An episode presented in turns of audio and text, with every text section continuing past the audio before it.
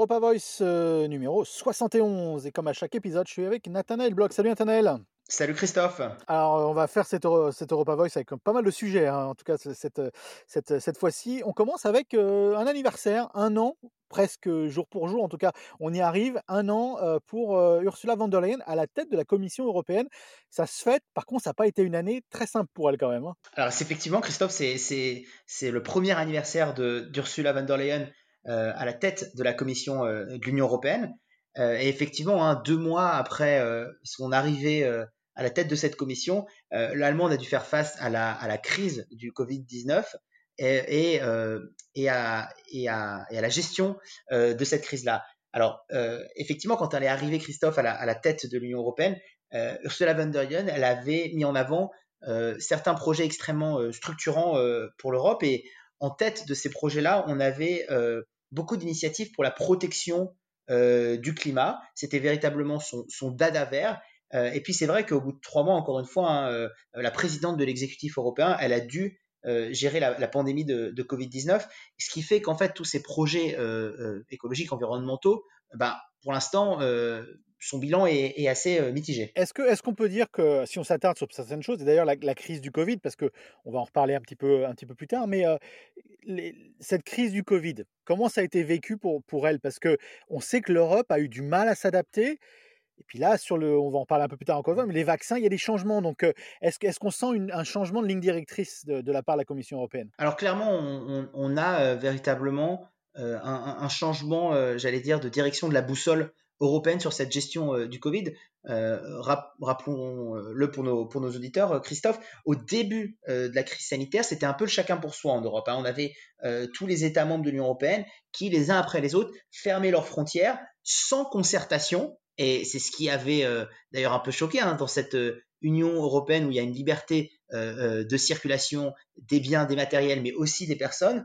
Ben, on avait l'impression que finalement, on n'était plus tellement une une, fédération, ou en tout cas un projet euh, fédéral européen, mais on était face à une, une addition euh, euh, d'États qui, encore une fois, fermaient leurs frontières sans concertation.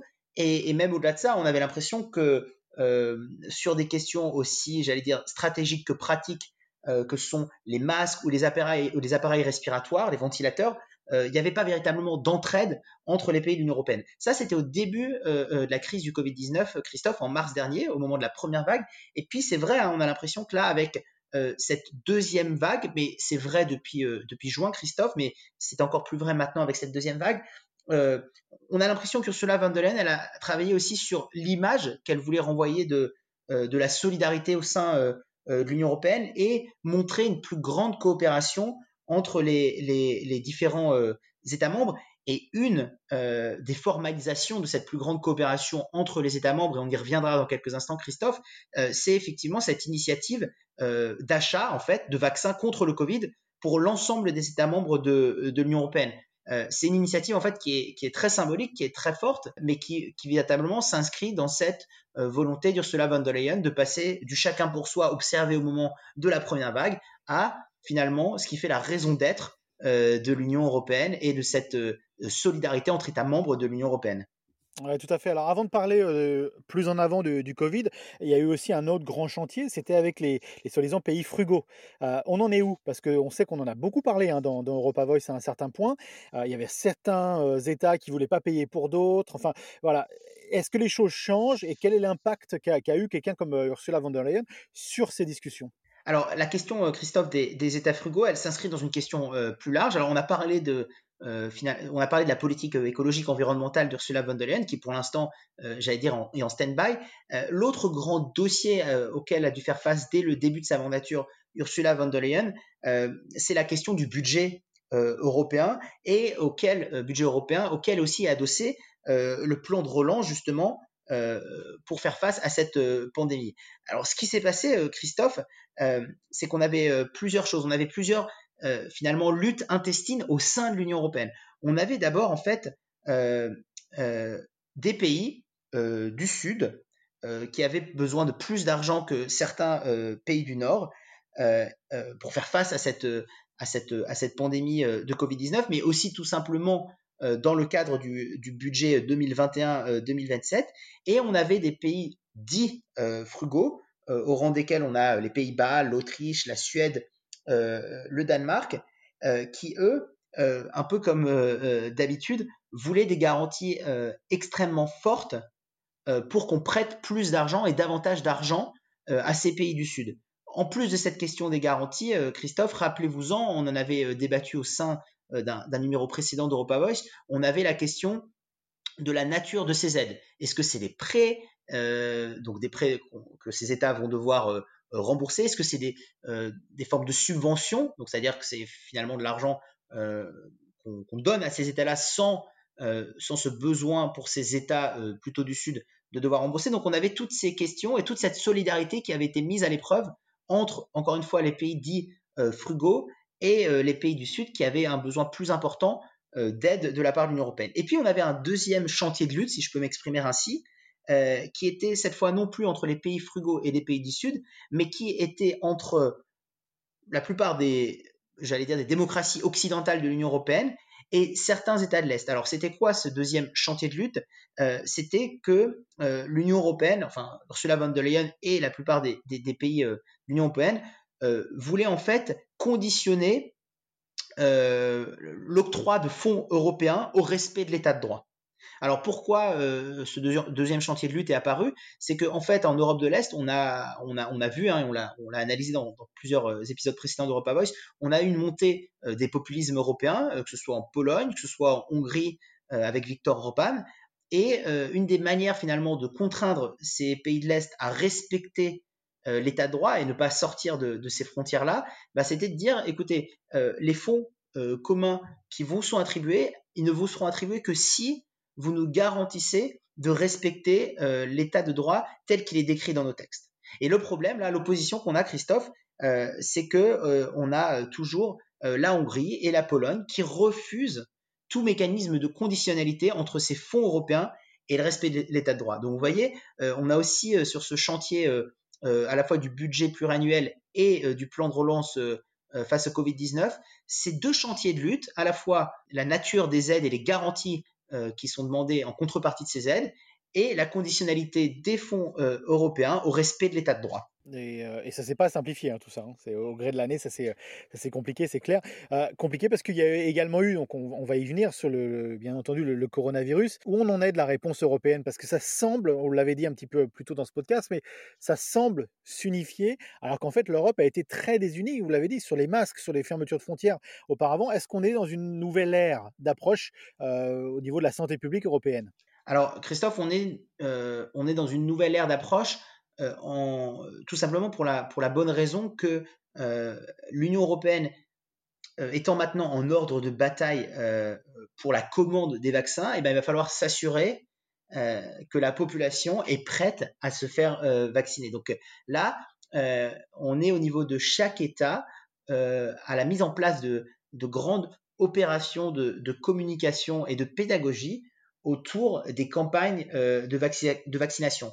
Euh, là où on est, Christophe, euh, sur, ces, questions de vaccins, c'est que il y a quelques jours, les laboratoires Pfizer et, Biotech ont à leur tour déposé une demande d'autorisation pour leurs vaccins en Europe. Ça, avait été déjà le cas un peu plus tôt dans le mois de novembre de l'américain Moderna. Donc maintenant, on a les grands laboratoires qui ont montré un niveau important d'efficacité de leur, de leur vaccin, à peu près 95%. Euh, qui ont fait leur demande d'autorisation pour leur vaccin en Europe. On peut penser, on peut présager que euh, l'Europe a tiré les leçons euh, du shortage en termes de, masques et donc que la quantité de vaccins mise à disposition de la population sera étudiée finalement et, correspondra au nombre de personnes qu'on doit vacciner. D'ailleurs, sur ces questions-là, on sait déjà qu'en Europe, on va privilégier deux catégories de, de population. On va, privilégier d'abord les individus les plus vulnérables, euh, les personnes âgées, les malades chroniques, et puis deuxième catégorie de population, les personnels soignants. Donc on a ces deux éléments-là. Mais ce qu'il nous faut, Christophe, en, miroir, j'allais dire de ça, c'est aussi que euh, la population, finalement, après toute la défiance qui a pu émerger de cette gestion de la première vague de l'épidémie, bah, que la population, elle soit prête aussi à, recevoir ce vaccin. Et pour ça, il y a beaucoup d'études qui ont été réalisées ces derniers temps euh, alors à la fois par des organisations comme le Forum économique mondial, mais aussi des instituts de sondage. En France, euh, et même dans le monde, c'est le cas par exemple de l'Institut euh, Ipsos pour vérifier ben, que la population est prête à se faire vacciner. Et, pourquoi c'est important cette question-là? Parce qu'en fait, selon l'endroit où on se trouve dans l'Europe et dans l'Europe des, j'allais dire dans l'Europe encore des 28, on a déjà une, réticence plus ou moins grande ou une acceptation, Christophe, plus ou moins grande de la population euh, à se faire vacciner. On a des pays où vous avez 85% de la population qui se dit prête à se faire vacciner contre le Covid-19. C'est le cas, par exemple, euh, du Royaume-Uni. Mais vous avez, vous avez des pays plus à l'est, euh, pour la plupart, où vous avez, par exemple, en Hongrie, à peine la moitié de la population qui affirme qu'ils sont prêts à se faire vacciner. Donc, il va falloir maintenant qu'au sein de chaque pays, avec l'impulsion de la communauté euh, européenne, euh, eh ben, on convainc euh, la population du bien fondé de ces campagnes de vaccination à venir et qui pourraient, Christophe, intervenir dès mi-décembre en Europe. Absolument. Puis en France hein, également, en France, le, taux de confiance par rapport aux nouveaux vaccins, on connaît l'importance du vaccin. Par contre, on n'a pas hyper envie de se faire vacciner non plus en France. Hein. Non, non, Christophe, c'est vrai. Alors, juste peut-être un élément un petit peu de, de, recul par rapport à ces, questions-là. Euh, c'est vrai que je crois qu'il faut des fois un petit peu éloigner la focale des réseaux sociaux, parce que si vous regardez sur les réseaux sociaux, euh, vous avez effectivement euh, beaucoup de thèses conspirationnistes, beaucoup d'anti-vax, etc. je crois que même en France, Christophe, selon toujours cet institut de sondage, on a une majorité de la population qui est quand même prête à se faire vacciner. Ce qui est plus inquiétant, Christophe, c'est que en fait, ces chiffres-là, même s'ils sont encore bons, euh, ont quand même tendance à diminuer. C'est-à-dire que si je reprends l'exemple euh, de pays comme euh, pays occidentaux, pardon, par exemple comme le, Royaume-Uni ou même, comme l'Espagne, vous avez des taux de vaccination qui sont extrêmement importants. Là, je vais prendre l'exemple de l'Espagne. On a 95% de la population espagnole qui a un taux qui, est vacciné, hein, qui, est en règle de, de ces vaccins.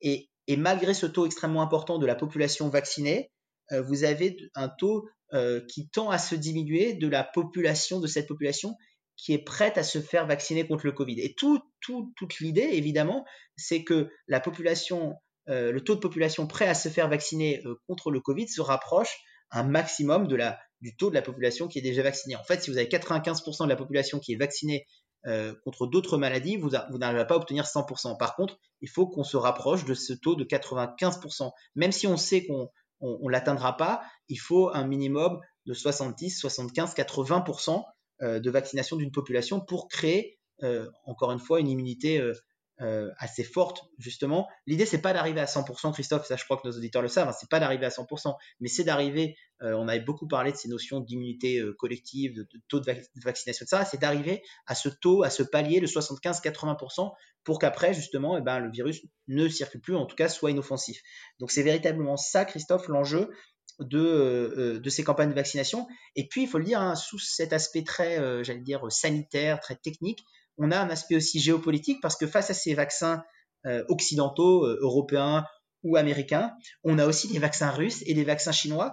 Et puis au-delà de la question euh, sanitaire, derrière la question sanitaire, il y a les questions de, souveraineté polémique, de souveraineté en termes de, santé publique, et puis d'influence, Christophe. là, on parle quand même, il y a quand même peu, si vous voulez, de, de campagnes publiques qui vont toucher autant de citoyens euh, euh, à la, fois finalement, euh, à part, c'est même plus que le vote, puisque la vaccination, vous la faites sur les individus de, de, 0 à, 120 ans. Donc vous voyez, l'enjeu, il est, extrêmement important parce que si on a un vaccin, une réussite ou un échec russe, chinois, ou un, vaccin, une réussite ou un, un échec américain, européen, et eh ben c'est pas la même, c'est pas la même les mêmes conséquences derrière et c'est pas la même euh, vision de votre souveraineté euh, sanitaire que vous avez euh, et qui est une notion extrêmement importante pour la, nouvelle commission van der Leyen. Absolument. Et puis bon, il faut encore, faut encore prouver que le vaccin fonctionne et qu'il y a encore un petit peu de temps pour que tout ça soit, soit mis en place.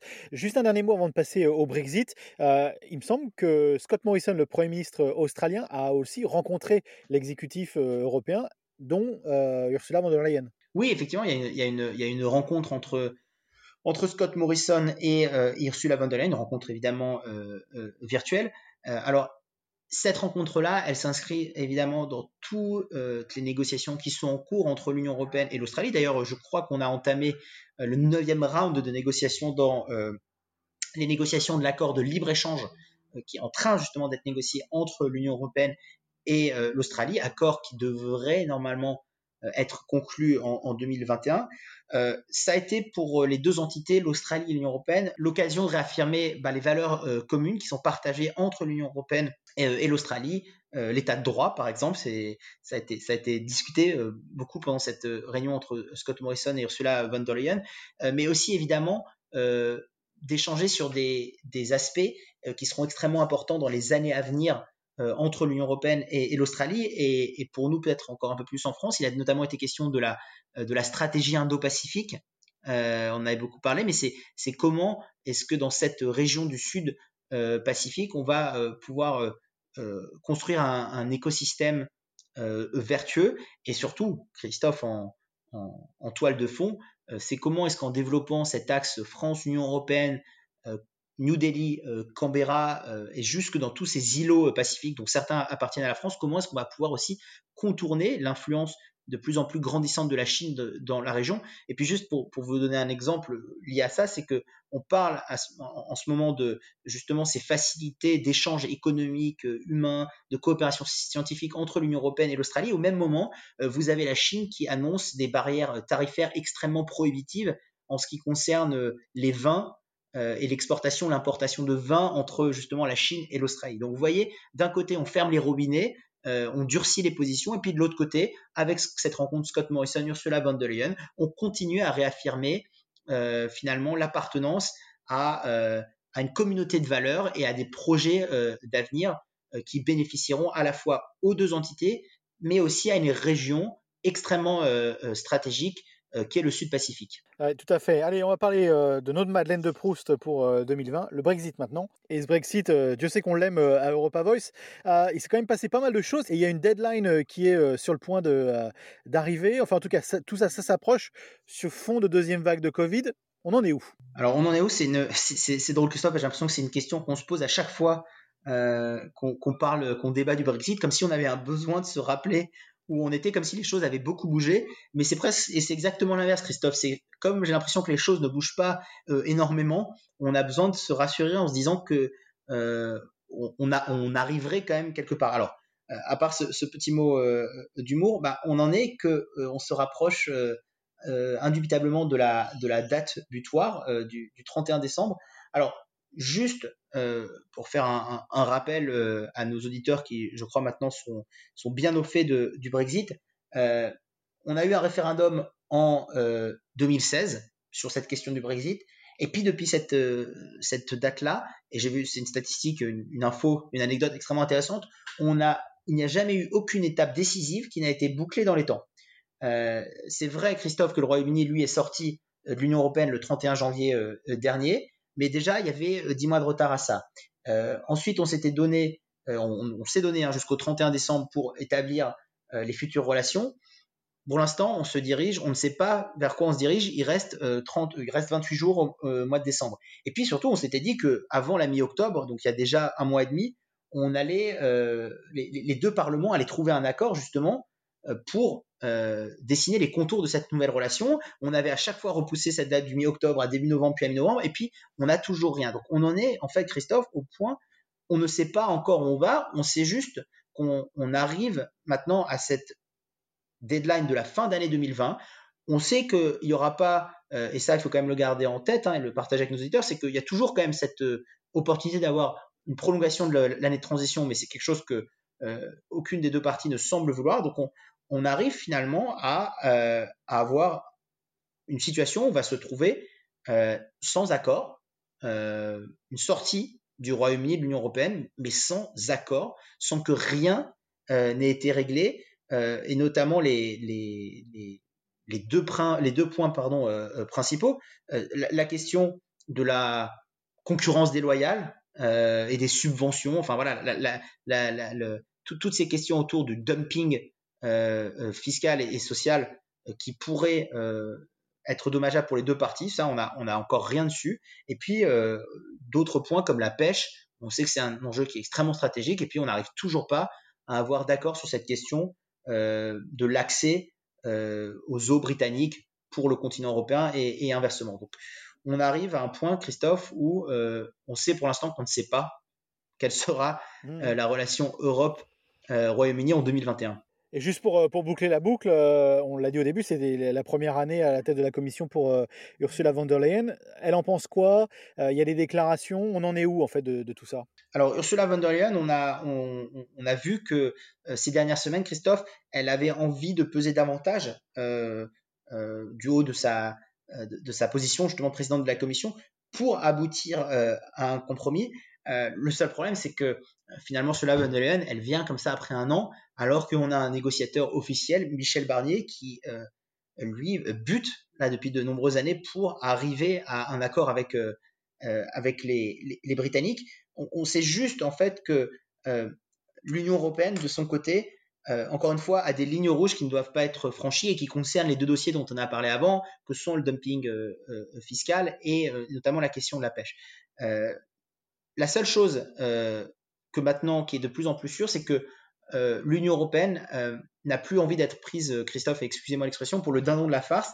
On a une déclaration je trouve assez intéressante qui a été faite à la fois par Emmanuel Macron et le Premier ministre belge la semaine dernière, qui était la France n'accepterait pas un accord qui ne respecterait pas nos intérêts dans la durée. Et Clément Beaune, le secrétaire d'État aux affaires européennes, extrêmement proactif du gouvernement français, lui avait a dit qu'on était encore très loin d'un accord. Et je trouve que c'est intéressant, Christophe, cette position parce que euh, on voit que malgré l'insistance de euh, la Commission européenne qui a tout simplement envie qu'on lui enlève une épine du pied, euh, si von der Leyen l'année prochaine ou dans les mois qui suivent pouvait avoir le Brexit en moins dans ses dossiers à se soucier, c'est bien, mais le problème c'est que en dessous de von der Leyen, eh ben, on a tous les États européens qui, je crois, Christophe, sont de moins en moins prêts à faire des concessions pour un gouvernement britannique qui, encore une fois, ne semble pas lui non plus euh, mettre beaucoup de bonne euh, volonté pour arriver à un accord. On a vraiment l'impression que là, euh, Christophe,